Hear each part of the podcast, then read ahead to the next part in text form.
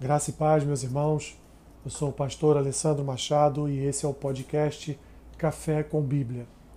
O versículo que eu tenho para compartilhar com os irmãos neste dia está lá em Tiago, capítulo 1, versículo versículo 15, que diz assim: Então a cobiça, depois de haver concebido, dá à luz o pecado, e o pecado, uma vez consumado, gera a morte. O pecado destrói a alma Sabemos disso. Mas por que então ainda sofremos com as concupiscências do nosso coração? Se sabemos que um alimento nos faz mal, por que o comemos? Precisamos, meus irmãos, entender, em primeiro lugar, que nascemos em pecado. Como diz o salmista, em pecado me concebeu minha mãe. Em segundo lugar, a nossa alma repete o pecado original de Adão e Eva, porque ela anda também em cobiça. A cobiça do nosso coração abre portas para o pecado. Toda forma de pecado tem seu início na cobiça, esse desejo desmedido por alguma coisa, esse desejo imoderado por possuir algo. A cobiça é um processo que ocorre em nossa alma, um poder que, à medida em que nos submetemos a ele, passa a controlar os nossos desejos a ponto de não suportarmos e então nos entregamos convencidos de que esse prazer passageiro satisfará a nossa alma. Por isso, antes de Tiago falar do pecado propriamente dito, ele fala da cobiça, que uma vez concebida leva ao pecado. Por exemplo, Eva cobiçou o fruto da árvore do conhecimento do bem e do mal.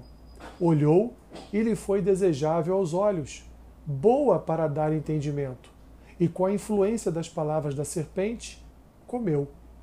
As Escrituras nos orientam a fugir da aparência do mal. Elas dizem, inclusive, para resistirmos ao diabo, que ele fugirá de nós. Como fez o Senhor Jesus, por exemplo, lá no deserto, quando foi tentado por este. Jesus não cobiçou em seu coração as propostas de Satanás. Ele não ficou remoendo dentro de si os benefícios daquelas propostas, porque sabia que não eram benéficas. Ele não permitiu que o seu coração se inclinasse a esses desejos malignos. Não podemos, meus irmãos, dialogar com a cobiça. Precisamos, assim como Jesus, de respostas rápidas quando ela surgir. Por isso, que as Escrituras são para nós como que proteção para estas ciladas da cobiça. Um coração alimentado pela palavra do Senhor não precisa buscar refúgio de felicidade no pecado, porque ele sabe que ali só encontrará destruição para a sua alma. A nossa alegria está no Senhor. Só nele encontramos a verdadeira felicidade. Não precisamos do pecado. Portanto, não permita a morte da sua alma pela cobiça. Senhor, ajuda-nos a guardar o nosso coração, como diz o sábio em Provérbios, porque é dele, é do nosso coração que fluem Senhor, coisas para o bem, mas também fluem coisas para a morte.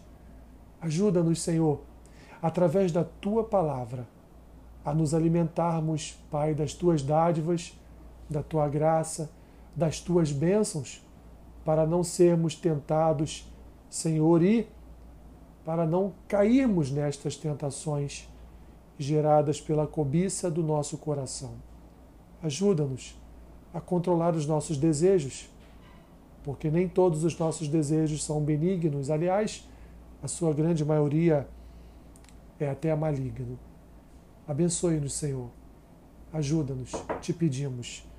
Em nome de Jesus. Amém. Que Deus te abençoe rica e abundantemente. Amém.